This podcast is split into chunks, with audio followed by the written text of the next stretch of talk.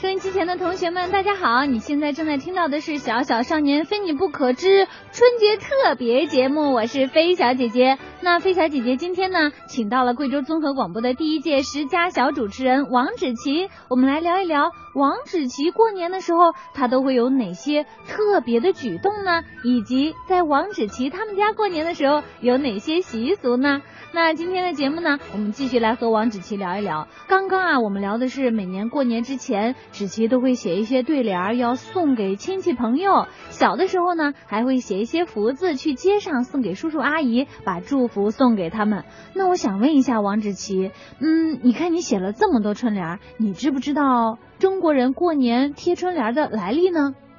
呃，知道一点。嗯，传说在很久很久以前，在除夕的晚上，会有一只年兽来到村庄里面偷大家的牲口吃。这个时候呢，人们就非常纳闷，该怎么办呢？嗯，然后后来人们发现年兽有一个特点，就是特别怕火红的颜色，还有剧烈的响声。于是人们就呃开始贴门帘儿、挂红灯笼、放鞭炮来吓走年兽。然后演变到今天，门帘儿就变成了现在贴的春联儿。嗯，好的。既然说到咱们中国人过年的这个习俗了，刚刚呢，王芷琪讲到过年的时候要放鞭炮、挂红灯笼，还要贴门帘儿。那么你知道的，过年中国人一般都还做一些什么事情吗？呃，过年呃，亲戚朋友会聚在一起吃一顿年夜饭。然后长辈会给小辈们发一些新衣服，嗯，压岁钱，这就是我们最喜欢的事儿了啊！这就是小朋友最喜欢的事儿了。嗯，那么每一家每户在过年之前呢，都要做一些准备工作。你会帮着爸爸妈妈们做这些工作吗？会，呃，我我会和爸爸妈妈们一起去置办年货，买一些糖果、瓜子，啊，然后进行大扫除。和爸爸一起贴春联，迎接新一年的到来。四季里收成好，转眼又是新年到。新年到，丰收的新年多热闹，大街小巷放鞭炮，舞龙灯，踩高跷，迎财神，接元宝，家家户户乐逍遥，家家户户乐逍遥。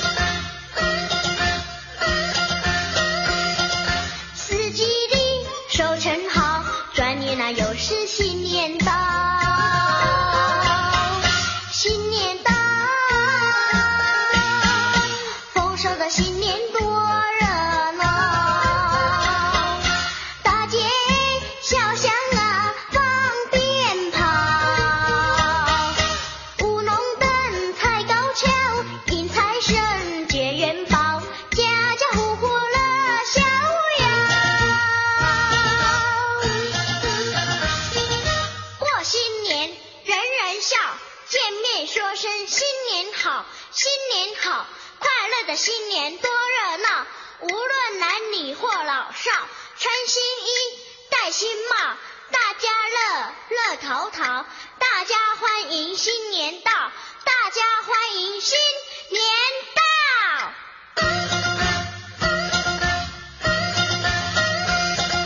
过新年人人笑，见面那说声新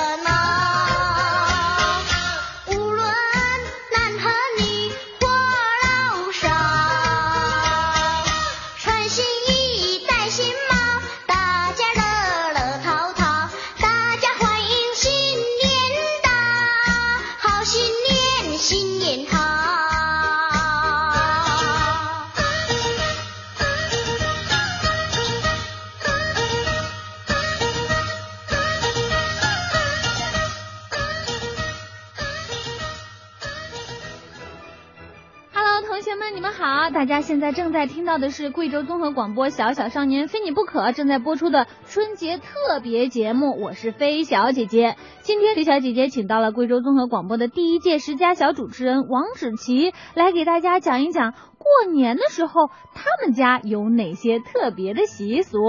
那我来问问王芷琪，你家一般吃年夜饭是什么时候呢？我们家吃饭一般是在七点四十左右。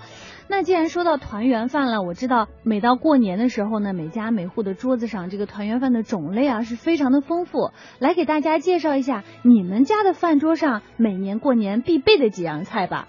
必备的几样菜是，呃，有鱼，有一碗青菜汤，还有八宝饭。我还知道这几种菜的意义。嗯，快来说一说。一碗青菜汤寓意是来年清清爽爽。嗯。鱼大家都知道，年年有余。八宝饭就寓意着二零一六年四面八方一切都顺顺利利。嗯，这是王芷琪家的年夜饭。当中必备的几个菜，那既然说到这个了，飞小姐姐也给大家讲一讲飞小姐姐家乡的年夜饭的一些习俗。王芷琪肯定不知道，因为我的家乡呢在河南，离贵州非常的远。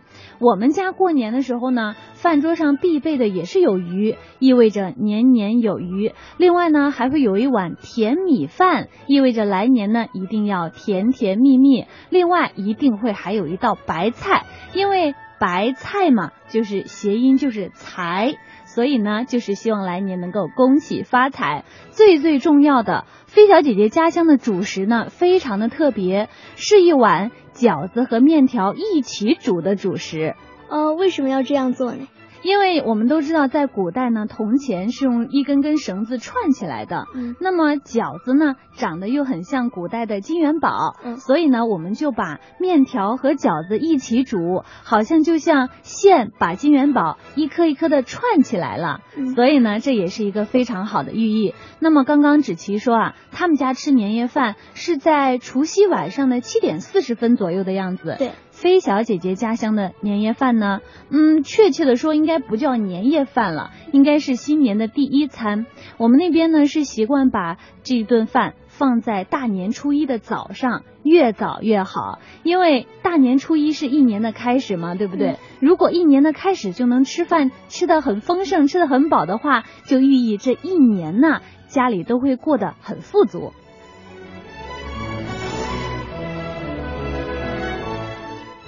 好，那刚刚呢，我们说的是年夜饭的习俗。那一般呢，在新旧交替、新年钟声敲响的时候呢，我知道很多地方啊，也都会有一些特别的习俗。那芷琪，比如说像你们家，在夜里十二点的时候，一般都会做一些什么事情呢？呃，我听妈妈说，以前外公外婆在除夕这一天，门外会放一盆水，还会砍一小堆柴，在十二点钟声敲响之前，就会把柴和水都端进家，就寓意着。金财银水哦，这里说一下，因为在贵州方言里，柴和财是同音，所以把柴端进家，也就是意味着金财银水端进家。嗯，好，这个习俗还挺特别的，飞小姐姐是第一次听说。那在飞小姐姐的家乡呢，夜里十二点的钟声敲响的时候呢，就要去楼下放一挂鞭炮，而且呢，一定是要踏着新年的钟声点起。因为呢，我们那儿的人认为，在新年的时候，你第一个燃放鞭炮，会让老天爷第一个听到你的新年愿望，所以这个时候放的鞭炮啊是最灵验的。这就是我们家那边的习俗。另外，在大年初一的时候呢，我知道有很多地方不能倒垃圾，不能动刀等等。那么，芷琪在你们家有什么特别的禁忌吗？或者是习惯？呃，妈妈告诉我在新年。来临的时候呢，如果我们要动笔的话，必须前面几个字必须是写上“开笔大吉”，这样在新的一年里就寓意着我们学习顺利。那我觉得这个习俗应该是专门给小朋友规定的习俗吧？对，嗯。刚刚呢，王芷琪说到开笔大吉，其实飞小姐姐家那边初一呢也有一个开，只不过这个呢不是开笔大吉，而是开门大吉。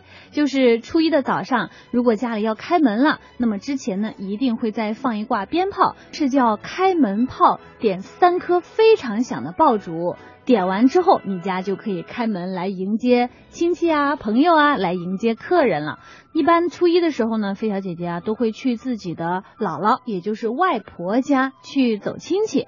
那么王芷琪，像你们家初一的时候，一般都是怎么过呢？妈妈告诉我有一个习俗，就是初一不出门，呃，就是不能让家里出现空房的状态。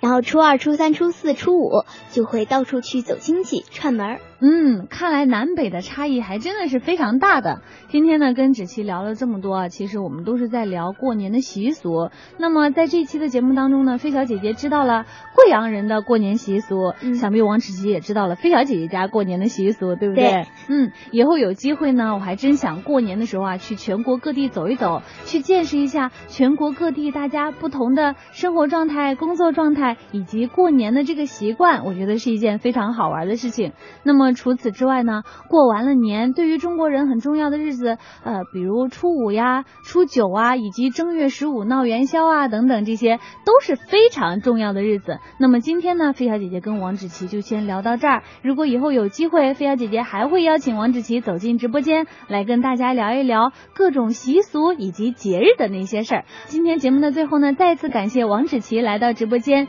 在节目的最后啊，飞小姐姐和王子琪再次祝愿大家新年快乐。